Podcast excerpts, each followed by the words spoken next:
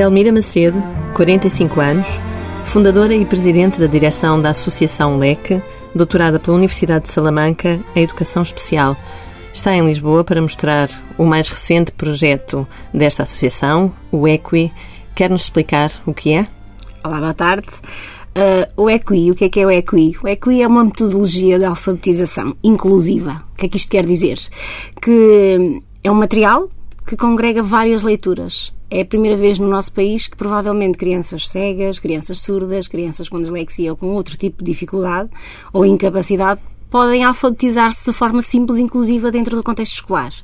Uh, o formato é uma caixa com 26 letras do alfabeto, um, com cartões, portanto, com essas letras, com quatro leituras com a grafia comum, em letra de imprensa e letra manuscrita, com a grafia em braille, com a grafia em datilologia, que é o alfabeto da língua gestual portuguesa, e com o alfabeto fonético internacional, ou seja, uma cara com uma boca, onde explica ao, ao utilizador de onde é que sai aquele fonema que depois eu vou associar ao grafema e que me permite aprender a ler e a escrever. Este material é um jogo, podemos uh, chamar-lhe um jogo?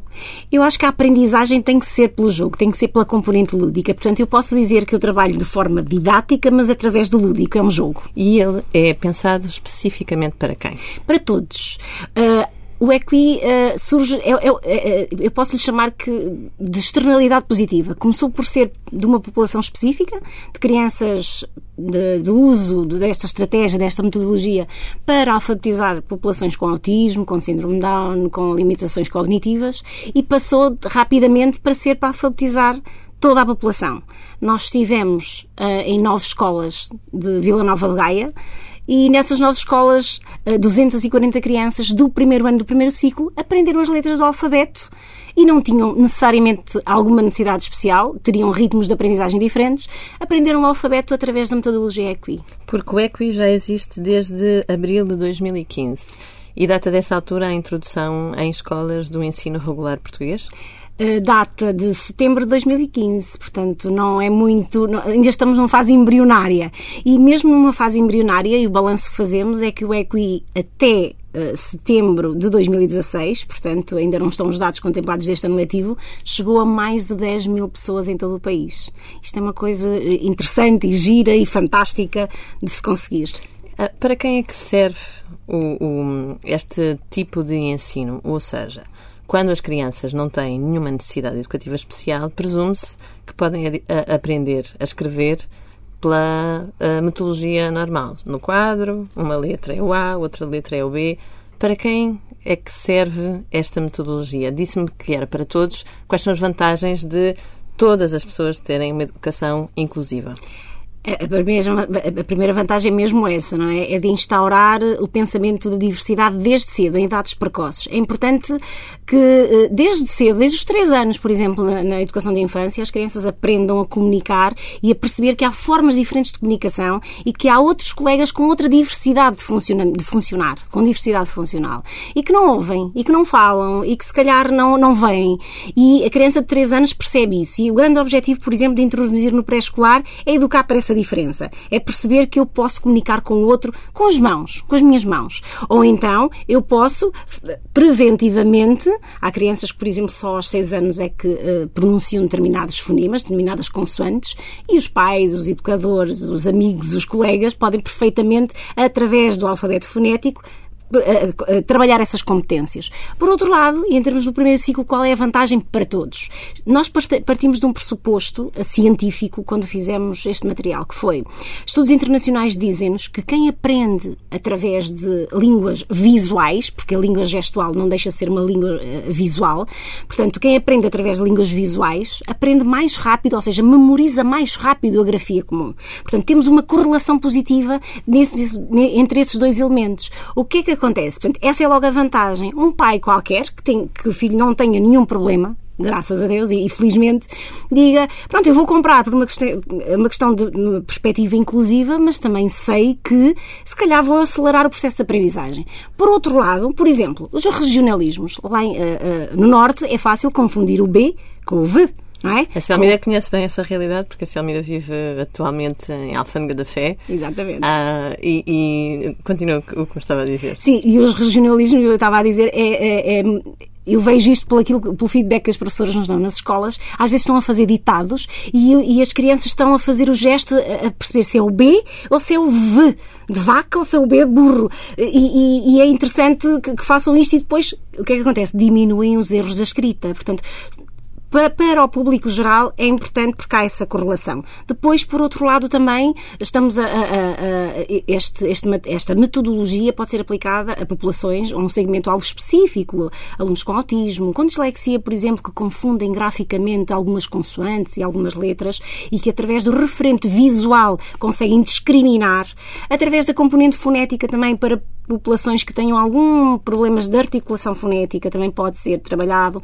Para a população adulta que tenha tido, por exemplo, um AVC, que precise de educar em termos de estrutura orofacial, eh, também estamos a utilizar em termos de terapia da fala. Para professores eh, de, de, língua gestual portuguesa. Portanto, está aqui uma data, uma panóplia de gente em quem pode, possa o projeto chegar e a finalidade é que as crianças, desde cedo, desenvolvam o máximo de competências, entre as quais a educação para a diferença. A educação para a diferença passa também pela tomada de consciência da diferença dos outros. É mais fácil quando uh, estamos habituados a ver pessoas diferentes de nós, encará-las como uma de nós. Como é que vê estas questões da integração, da deficiência e das pessoas com deficiência na sociedade? Uh, o problema é que ainda estamos na integração dessas pessoas e não na inclusão. A integração e a inclusão são conceitos muito diversos. Uh, eu estou incluído na sociedade se uh, perceber quais são os meus direitos e os meus deveres e ter a capacidade de os colocar em prática e de, de os fazer funcionar. Eu estou integrado na sociedade quando ou os meus direitos ou os meus deveres me são negados de alguma forma. o proteccionismo também pode ser uma forma de exclusão social. Nós às vezes queremos tanto proteger que acabamos por excluir. E por outro lado, estas questões têm que ser todas muito pensadas. Nós estamos a caminhar no sentido de dar eh, às pessoas com deficiência ou de permitir que exerçam os seus direitos e deveres na sociedade, não têm só direitos, também têm deveres. Isso passa por um conjunto de, de situações que, que, que, estão à volta daquilo que é a autodeterminação desta população, das pessoas uh, uh, usarem a sua voz para assumirem aquilo que querem da vida, para terem uma vida autónoma e independente. Acredito que há um caminho muito grande ainda a percorrer. Acredito que ainda há muitas barreiras e não são só arquitetónicas, são também sociais que nós temos que transpor. É fácil construir uma rampa. As rampas do pensamento levam séculos a construir e a desconstruir também. E, é, e o caminho é esse. Mas a inclusão vai só acontecer quando nós não precisarmos de dizer inclusão porque a inclusão não se diz, faz-se todos os dias. A Selmira conhece bem a realidade das famílias com pessoas uh, com deficiência. A LEC nasce justamente uh, de um projeto, aliás, o seu projeto de doutoramento um, para perceber como é que as pessoas viviam com familiares com deficiência a cargo. Conte-nos um bocadinho de como é que este doutoramento passa a uma associação. Isso é, é, quase um projeto de vida, que acabou por ser um projeto de vida. Eu, quando comecei a, a entrar nas escolas com esta população, vi os pais muito perdidos, muito sozinhos, e entendi que devia saber mais sobre eles para poder desempenhar melhor o meu papel como, enquanto professora. E resolvi ir para Salamanca, porque, por, por, um lado, na altura não havia doutoramentos em Portugal de educação especial, e por outro lado, pela proximidade que a Alfândega de Tefé tem com a Espanha, não é? Era muito mais fácil ir a, ir a Espanha, ou ainda é, do que vir a Lisboa. Um, entretanto, uh, o, meu, o primeiro passo foi fazer um levantamento das necessidades desta população, se calhar foi o primeiro estudo, o primeiro grande estudo feito em Portugal sobre as necessidades das famílias com algum tipo de deficiência, de pessoas com algum tipo de deficiência ou incapacidade, e o que é que foi, o que é que foi descoberto? Foram descobertos uns pequenos horrores que se calhar não estão um, circunscritos à realidade transmontana e se calhar estão um, um bocado espalhados por todo o país e se calhar por algum, muitas partes do mundo que é uh, uh, o que é que as famílias diziam uh, especificamente? Que tinham muitas necessidades, mais do que financeiras, que é curioso, tinham necessidades de formação e de informação. Eu não sei lidar com o meu filho que é autista. Eu não tenho estratégias para lidar com o meu filho que tem síndrome de Down. O que é que eu faço quando o meu filho tem um surto de agressividade? O que é que eu faço quando o meu filho tem uma crise de saúde? O que é que eu faço? Portanto, eu não sei lidar com o meu filho em casa e, por favor, eu preciso de ajuda. Então, o que é que víamos também? Famílias muito sozinhas, sem apoio psicopedagógico, sem apoio uh, uh, com os familiares em casa, com os, cuida com os cuidandos e os cuidandas, os filhos, uh, sem uma intervenção biopsicossocial, ou seja, alargada. Portanto, normalmente as intervenções eram muito centradas naquilo que era o problema e não a intervenção que tem que ser no todo. Portanto, a pessoa é um todo. Portanto, eu tenho que ter uma intervenção naquilo que eu sou como pessoa, não só no meu problema do meu ouvido que não ouve, mas o meu ouvido que não ouve pode-me trazer problemas de autoestima e de insucesso escolar. Portanto, eu tenho que ser abraçada como um todo. O que é que acontece quando uma mãe ou um pai recebem o diagnóstico de que o seu filho tem uma deficiência? Acontecem muitas coisas. É errado nós dizermos que as famílias são todas iguais, porque todas as famílias são diferentes. Se formos 10 milhões de, pessoas, de, de famílias, somos todos 10, não temos 10 milhões às vezes de opiniões. Uh, o primeiro mito na sociedade é, é encaixar esta população numa gaveta e dizer pensam todos assim. É errado. Uh, os pais eh, reagem, os familiares, o sistema familiar reage à realidade que têm em casa.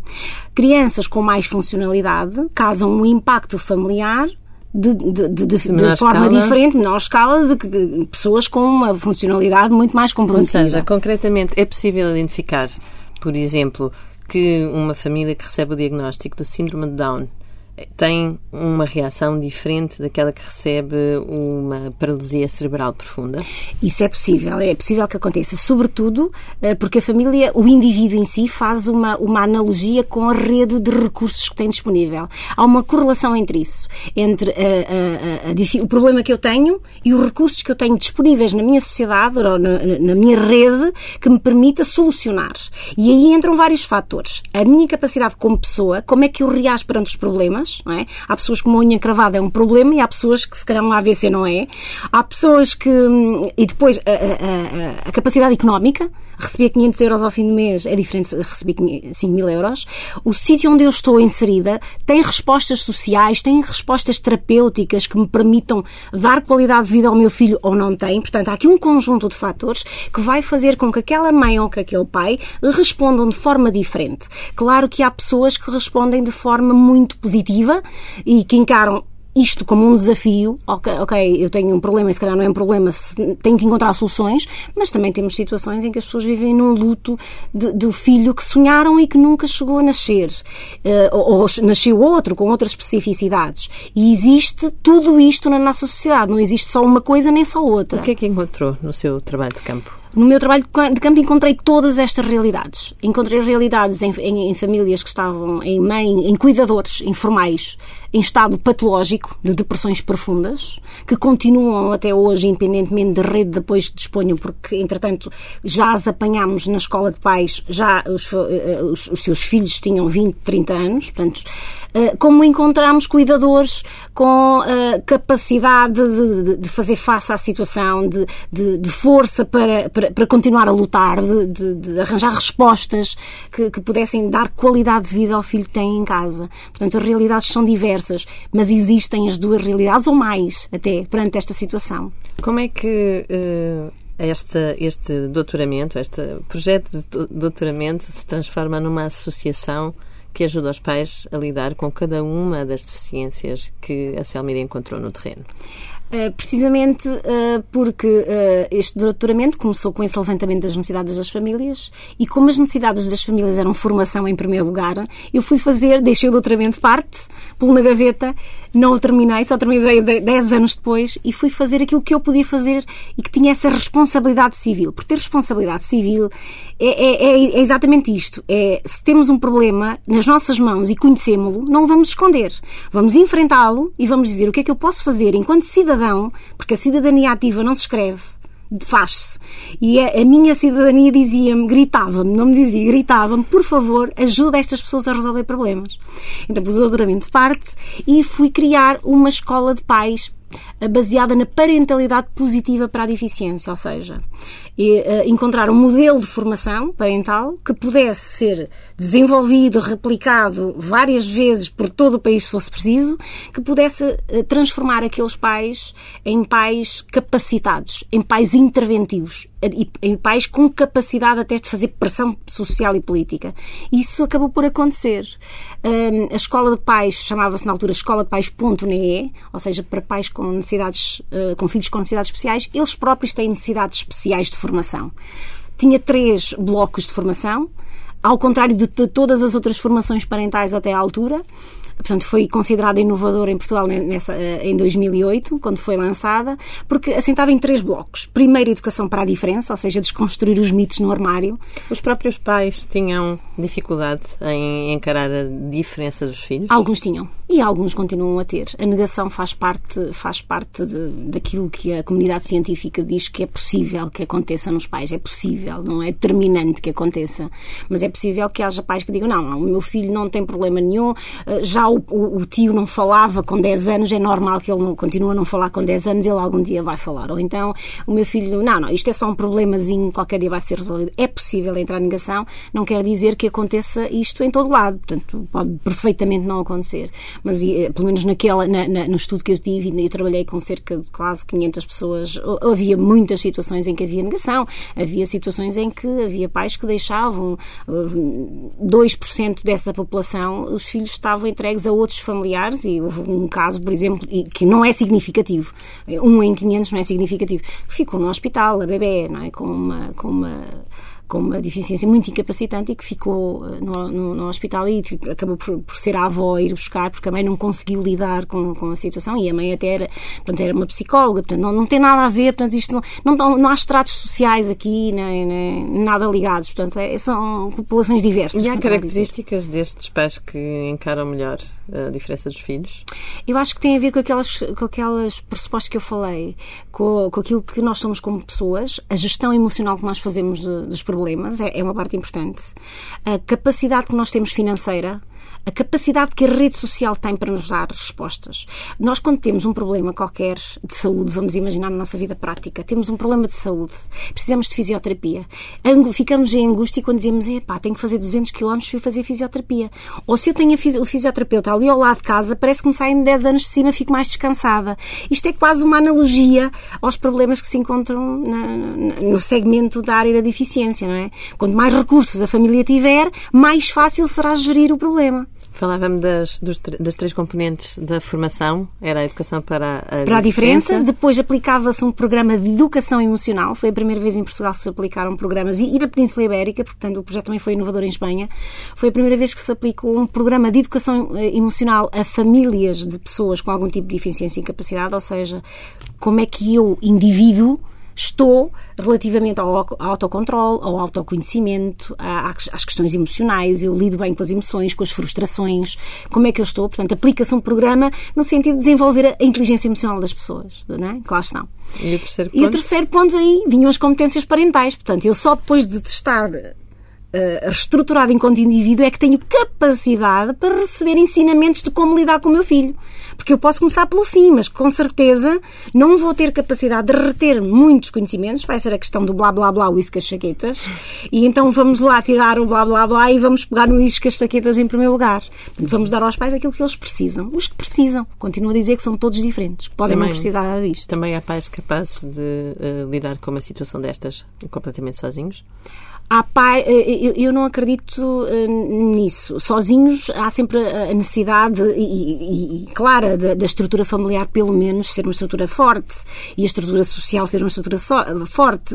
A rede de suporte social importa e tem, e tem claras relações com a qualidade de vida das famílias e com a qualidade de vida das pessoas. É aquela relação. Portanto, sozinhos, sozinhos tenho dúvidas. Por isso é que os pais se, se aglomeram, se criam grupos de apoio. Em Portugal nós não temos muito essa cultura da criação de grupos de apoio. Vão, estamos a criar, não é? Eh, há uns anos esta parte temos evoluído todos a nível nacional com vários grupos de pais que se vão agrupando perante, se calhar, problemas parecidos e que podem, de alguma forma, eh, encarar essa essa, essas associações como catársicas, como balsâmicas. Eu falo do problema, você fala do problema e todos encontramos uma solução. Isso é importante. Hum, acho que é o caminho, mas o caminho não é só esse. Depois há que estruturar, uh, há que capacitar os pais de forma que eles não fiquem só por aí, que, que sejam autónomos na gestão e na procura dos, de, da resolução dos problemas. O que acontece após esta identificação dos problemas é justamente a formação de uma associação, que é a LEC, que é formada pela Selmira e por pais eh, de crianças e adultos com necessidades educativas especiais. Esta formação dá origem a um livro também, uhum. e agora a Alec, além de estar situada em Alfândega da Fé, faz também pode-se dizer domicílios? Faz domicílios, faz domicílios. Uh, não só uh, na Zona Norte, nós temos respostas sociais que abrangem todo o país. Temos uh, o Centro de Turismo Rural Inclusivo, que recebe crianças e jovens e adultos de todo o país, para, para os cuidadores informais, para os pais poderem ter férias. São colónias de férias para crianças com NE? Exatamente, crianças, jovens e adultos com necessidades especiais, todo tipo, todo género. Chegam-nos situações muito brandas, muito fáceis de lidar, mas chegam-nos situações situações muito complexas, muito duras, muito difíceis e nós pensamos assim, nós só vamos, uh, uh, temos que pensar que temos duas semanas para dar àqueles pais as férias que eles não tiveram durante o ano e é nisso que estamos centrados. E depois temos o projeto Equi que está alastrar-se como um vírus bom e positivo para o país todo e que é extraordinário para alfabetizar esta gente toda. Qual é a diferença que sente que acontece num espaço que é relativamente pequeno e, portanto, talvez as mudanças sejam mais fáceis de identificar, como a alfândega da fé? O que é que acontece a estes pais que, de não terem quase apoio, passam a ter, primeiro, uma associação onde são compreendidos e depois também terapêuticas específicas para os seus filhos, porque a LEG faz isso também. Sim, exatamente. Hum, eu acho que eh, os pais acabam por não ter noção neste momento se calhar da sorte que têm, porque eh, eh, nós às vezes recebemos muitas pessoas eh, de todo o país e dizem: Ah, vocês não querem vir, o que é que vocês têm? Eu gostava muito de ter esta terapia, eu gostava muito.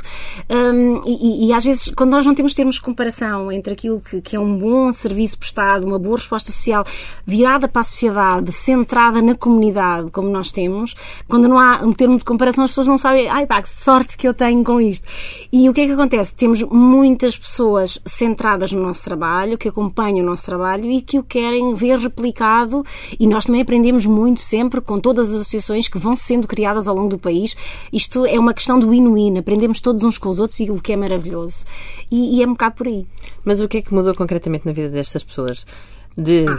terem um diagnóstico que provavelmente encaram, na maioria dos casos, como pelo menos uh, um diagnóstico triste, difícil, uhum. difícil, uma coisa com a qual têm que lidar até ao fim dos seus dias onde, num país onde as opções uh, são normalmente ou escondem em casa as crianças ou são institucionalizadas. A LEC não faz esse trabalho. Não, não dorme ninguém na LEC não, sem não dorme ninguém. Ah, durmo lá eu às vezes. Estou a brincar. Um, não acredito na institucionalização e como de alguma forma fui eu que fundei a LEC, portanto faz sentido que se calhar a filosofia da LEC seja um bocadinho a filosofia daquilo em que eu acredito. Um, o que é que nós fazemos? Fazemos a, a componente terapêutica tem que, tem que funcionar uh, funciona normalmente durante as manhãs e à tarde temos pessoas com deficiências ou incapacidades inseridas na comunidade. E dizem, ah, mas vocês são uma IPSS. Somos. Porque muitas vezes a estrutura familiar não consegue ser ela própria a ir procurar estes serviços, a, a permitir a integração laboral dos seus filhos nas comunidades. Então ela é que serve de veículo a essas famílias e pega nessas pessoas e integra-as no mercado de trabalho. Funcionam como um centro de emprego para Uma pessoas. espécie de centro de emprego emprego, onde os nossos frequentadores estão inseridos na comunidade. Tem, tem, temos neste momento quase 20 parceiros na comunidade, que vai desde a cooperativa à padaria, ao restaurante, à, à, à lavandaria, onde as pessoas com deficiências estão lá a atender clientes, a pôr rótulos, a fazer o que é um conjunto de tarefas em que podem aprender o ofício se gostarem, senão no ano seguinte repetem, vão para outra oficina e onde estão a exercer funções perfeitamente integradas na comunidade, o que é extraordinário. Este processo de ter um emprego uh, faz alguma diferença na vida das pessoas com deficiência? Nas, uh, é assim, nós temos, sabemos que estamos aqui a falar de uma população diversa. Há população com deficiência que sim, que tem capacidade, portanto, já não estamos a falar das pessoas com comprometimento, sem comprometimento cognitivo, e essas seguramente sabem perfeitamente aquilo que querem, mas já estamos a falar de uma população intermédia que tem algum tipo de deficiência ou incapacidade em termos cognitivos e que, e que precise de, de algum suporte. Mesmo nessa população mediana, vamos chamar assim, faz uma, faz uma diferença fundamental. Eu, um dia destes cheguei à associação, tenho estado afastada eh, durante uns tempos, eu cheguei à associação e, e vinha a dona Cristina, que é uma senhora maravilhosa que vai à associação, dizer-me eu tenho mais oficinas onde estou, já estou na cabeleireira, já estou no restaurante, já estou não sei onde, já estou na queijaria, felicíssima. E aquele sorriso e aquela felicidade, aquele brilho que vinha da cara dela, eu acho que é, é a melhor prova de que vamos tirar as pessoas das instituições, vamos pô-las na comunidade na rua, porque as pessoas pedem, querem, e muitas famílias é isso que querem. Mas atenção, também há famílias que não querem e não aceitam. Nós temos pais dizem, não, não, eu não quero que ela esteja aqui, não quero que ela esteja... Mas veja lá, isto é importante para ela, é importante para si. Não quero. Eu quero que esteja em casa, eu quero que esteja aqui. Consegue perceber porque é que houve este movimento de institucionalização das pessoas com deficiência? Isto é uma questão histórica, não é? Isto é uma questão que vem da, desde o início do tempo, não é? Na Idade Média, eh, simplesmente matavam-se as pessoas com deficiência. Era perfeitamente normal atirá-las ao rio, não é? Já escrevi uma crónica sobre isto, não delas. Um, e, e, isto, culturalmente, a nossa sociedade vai evoluindo. E, obviamente, eh, eh, a forma que, que, que de se proteger, em termos sociais de se proteger a população com deficiência, foram as misericórdias conseguirem congregar estas, esta população e, de alguma forma, dar-lhes alguma dignidade, conforto e qualidade de vida. Obviamente que o processo foi evoluindo e a perspectiva da institucionalização sai daí e também sai de outro fator. Muitas famílias, estas pessoas estão em, até aos 18 anos, até aos 20 anos, vamos eh, fazer uma média nas escolas, depois saem para a idade adulta e a falta de respostas que sejam menos penalizadoras, menos, menos castrantes, a falta dessas respostas, inevitavelmente, a falta de emprego, a falta de, de autodeterminação, de autonomia, de, de, de vida própria independente, automaticamente empurra-as para as instituições mais fechadas, que é esse o desafio que as instituições têm que ter hoje. É abrir as suas portas, deixar entrar ar, deixar entrar ar fresco e, e dar ar fresco às sociedades. No mundo ideal, como é que seria uma sociedade perfeitamente inclusiva?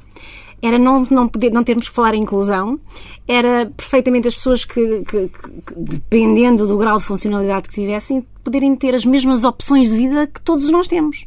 Nós podemos decidir se queremos ir ao cabeleireiro ou não, se queremos ter este emprego ou não. Quer dizer, às vezes não decidimos, não é? Mas numa sociedade perfeita decidimos, não é?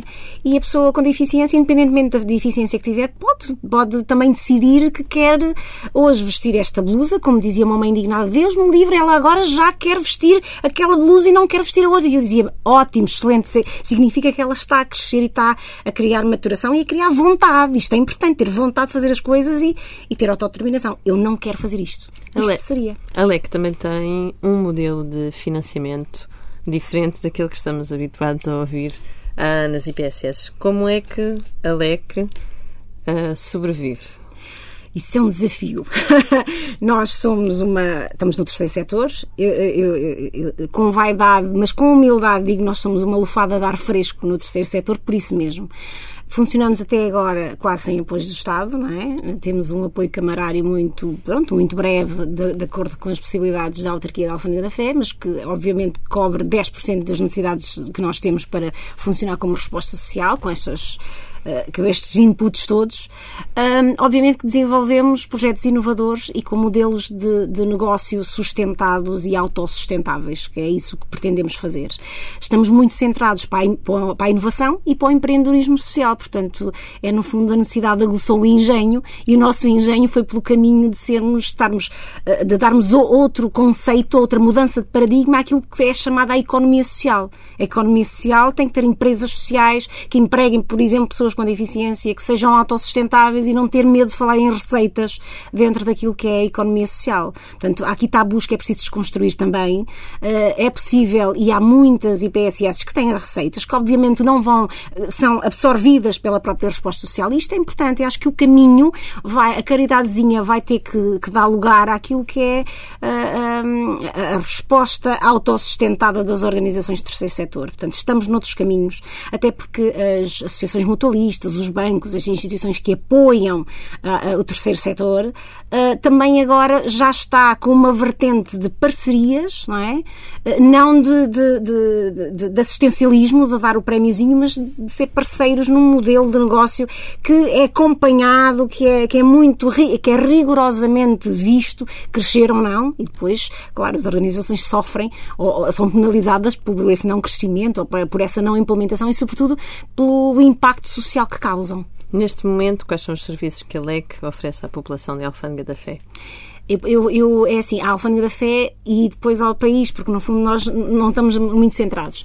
Oferecemos apoio a terapias ao domicílio, oferecemos um centro de reabilitação para pessoas com deficiência, onde está esse, essa, essa questão da integração na comunidade. Uh, oferecemos o centro de férias de turismo rural inclusivo, que é uma resposta nacional, e oferecemos o projeto Equi e o projeto Aproximar Avós e Netos, que temos a trabalhar com a comunidade imigrante. Que puseram as avós a falar via Skype com, com os netos, netos que estão, imigrados, que é uma coisa deliciosa de chorar, chorar, chorar, de emoção, mas muito bom e muito gratificante. Qual é o plano agora para o Equi, que é, na verdade, o que nos traz a esta esta conversa? O plano para o EQI é disseminá-lo por todas as escolas deste país. Precisamos urgentemente que o Ministério da Educação nos receba para nos dar um cunho, para nos dar uh, uh, um selo para nós podermos dinamizar as ações de formação de formadores que estamos a dinamizar com professores, que possamos entrar em todas as escolas que precisam, estão sedentas daquilo que é a inclusão efetiva das populações. A validação do Ministério da Educação é importante porque é extraordinariamente importante porque uh, é o que norteia as escolas, não é? É simplesmente o organismo legal que norteia aquilo que entra e sai das escolas. Uh, se o EQI e toda a, a metodologia EQI entrasse, sei lá, no, no, no, Ministério da Educação e no Plano Nacional de Leitura, por exemplo, como há obras que lá estão, eh, nós teríamos, para já tínhamos a sustentabilidade garantida, não é? Portanto, o que era uma, era uma mais-valia, porque tínhamos uma organização do terceiro setor ligada a, a, a, a um organismo político, público, e, e que e, e, e, aqui tínhamos logo, eh, eh, eu acho que era, era um ponto de partida fundamental no nosso país para mudar o paradigma.